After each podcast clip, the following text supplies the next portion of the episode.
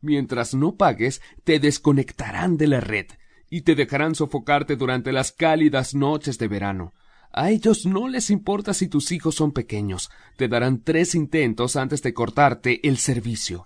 No te perdonarán hasta que recojan tu dinero tan duramente ganado, con intereses cobrados en la forma de cargos por demora.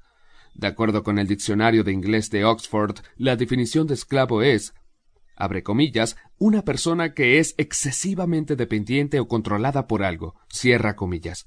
¿No sientes que tu casa es excesivamente dependiente o controlada por la electricidad?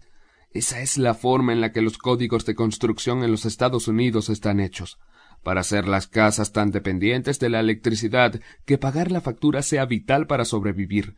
Solo una compañía tiene la llave para tu libertad energética y tú dejas que la usen para su ventaja. Si, bajo esta circunstancia, eres un esclavo del monopolio de la electricidad y es completamente legal. Abre comillas. ¿Tú sabes lo que un consumidor es para una compañía eléctrica? Crane me preguntó un metrocontador. Cierra comillas.